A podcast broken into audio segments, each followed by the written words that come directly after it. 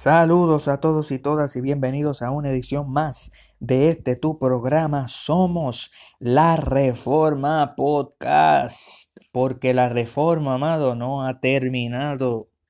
Este que te habla es tu amigo Cristian González. Y en el episodio anterior nosotros hablamos sobre cuál es el fin principal del hombre, cuál es nuestro fin principal.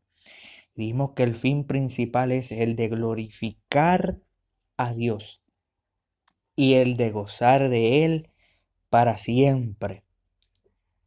Y antes de nosotros ir a la segunda pregunta del catecismo menor de Westminster, sobre la regla, sobre el estándar, cuál es nuestra única regla, para saber cómo es que se le glorifica a Dios y cómo es que se goza de Él.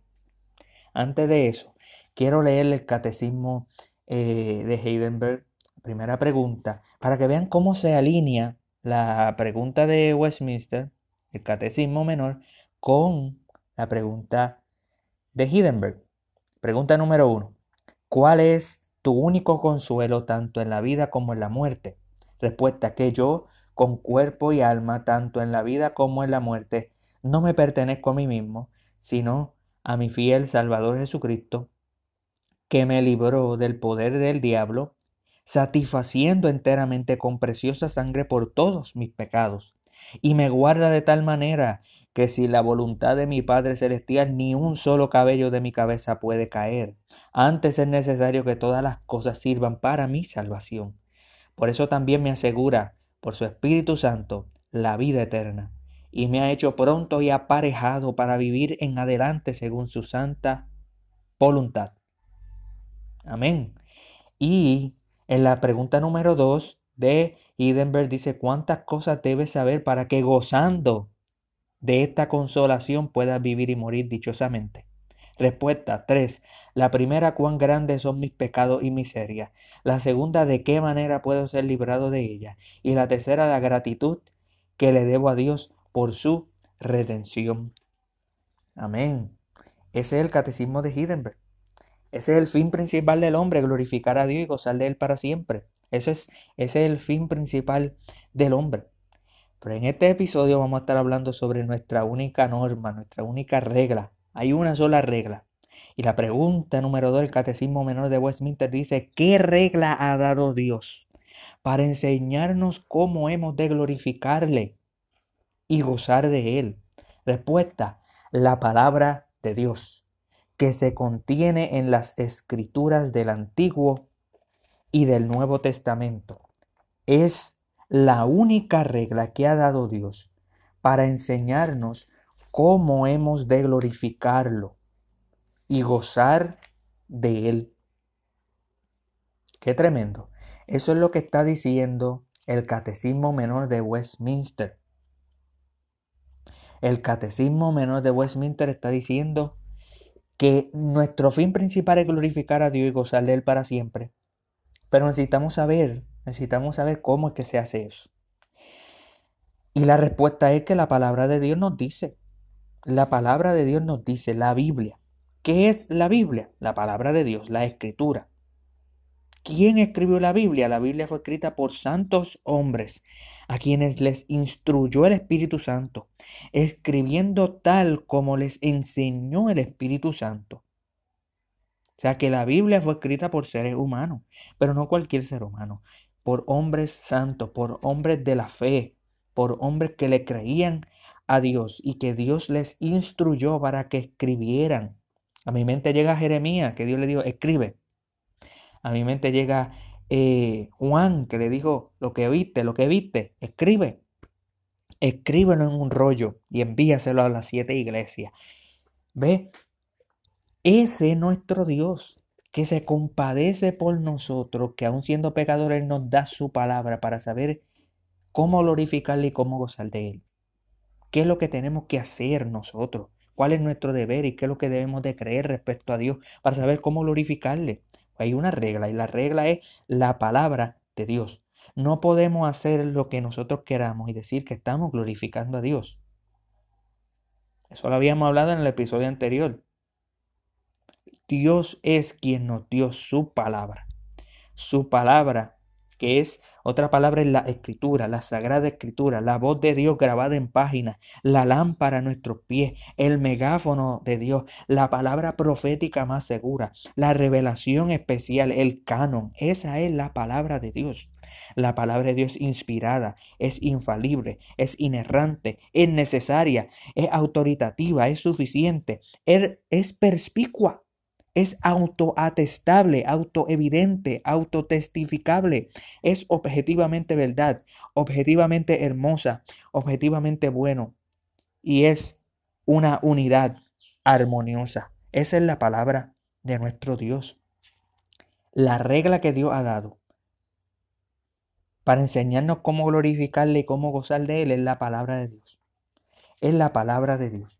La Biblia dice en Efesios capítulo 2, verso 20, edificados sobre el fundamento de los apóstoles y profetas, siendo la principal piedra del ángulo Jesucristo mismo. Amén. O sea que los apóstoles y profetas fueron santos hombres a quienes le instruyó el Espíritu Santo y escribieron la palabra como Dios les mandó. Y aquí en este verso compara a la iglesia como una casa el fundamento de una casa está hecho de las palabras. El fundamento de, la casa de la iglesia está hecho de las palabras de los apóstoles y los profetas, que lo leemos en la Biblia, está ahí en la Biblia. Después Dios nos añadió a nosotros a la iglesia cuando pusimos la fe en Jesucristo. Cuando usted pone la fe en Jesucristo, usted es puesto dentro de la congregación, a un cuerpo nos hemos bautizado, dice Pablo. Y ahí es donde se nos instruye lo que debemos de hacer, cómo debemos de vivir. Ahora, la piedra principal del ángulo es la piedra, es la primera piedra, es la más importante de una casa. Todas las demás partes de la casa se construyen según esa piedra del ángulo. Y esa piedra, la piedra nuestra, la piedra de nuestra casa, de la iglesia, la piedra del ángulo es Jesucristo. Pablo le dice a Timoteo, algo semejante sobre la importancia de la escritura en 2 Timoteo 3:16. Toda la escritura es inspirada por Dios y útil para enseñar, para redarguir, para corregir, para instruir en justicia. Amén. Toda la Biblia, amado, toda la Biblia, Antiguo y Nuevo Testamento, viene de Dios, es exhalada por Dios. Es la voz de Dios. De hecho, Dios es como si viniera directamente del aliento de Dios, eso es lo que significa inspirado, viene del aliento de Dios. La palabra de Dios es útil para instruir a las personas, para enseñarles lo que es bueno y lo que es malo y para corregirles, para que caminen como, como la fe ordena, como la palabra ordena. Juan fue un apóstol como Pablo. Y Pablo y Juan fueron dos santos hombres quienes escribieron según el Espíritu Santo le dio. Juan vio milagros, y Él nos dijo a nosotros lo que Él vio. Primera de Juan 1.3 dice, lo que hemos visto y oído, esto os anunciamos, para que también vosotros tengáis comunión con nosotros. Y nuestra comunión verdadera es con el Padre y con su Hijo Jesucristo. Juan dice que lo que él vio, lo que él oyó, eso es lo que lo escribió. El propósito para eso es tener comunión, pero la comunión verdadera viene del Padre y del Hijo y del Espíritu Santo. Ve, el fin principal del hombre es glorificar a Dios y gozar de Él para siempre. Pero eso viene mediante la palabra. La palabra nos dice, ¿qué regla ha dado Dios para enseñarnos cómo hemos glorificarlo y gozar de Él? La palabra de Dios, que se contiene en la escritura del Antiguo Testamento, es la única regla que ha dado Dios para enseñarnos cómo hemos de glorificarlo y gozar de Él. Esa es la palabra de Dios, amado. Y la palabra de Dios, la Biblia, tiene dos partes principales, como estaba diciendo ahora mismo, Antiguo Testamento y Nuevo Testamento. El Antiguo Testamento tiene otras partes. Primero tenemos los libros de Moisés, que son las primeras, los primeros cinco libros. Son Génesis, Éxodo, Levítico, Número, Deuteronomio. Luego tenemos los libros históricos, tenemos los libros poéticos, tenemos los profetas. Que por cierto, el libro de Moisés se llama Torah el Pentateuco, porque son cinco libros. Todo el Antiguo Testamento se le llama Tanakh. Y el Nuevo Testamento, diferente al Antiguo, está compuesto de eh, los Evangelios, los cuatro Evangelios, son Mateo, Marco, Lucas, Juan. Y el libro de los Hechos de los Apóstoles. Y las cartas, las epístolas.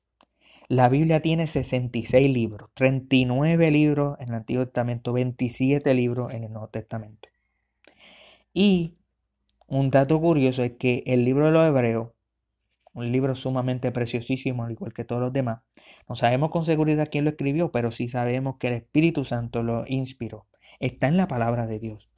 Y en la, en la tradición reformada se dice de que fue Pablo y en muchos otros círculos se, se acepta, se acepta de que fue Pablo quien escribió el libro del hebreo por su contenido comparado con la teología paulina, teología eh, de Pablo, de, de Pablo.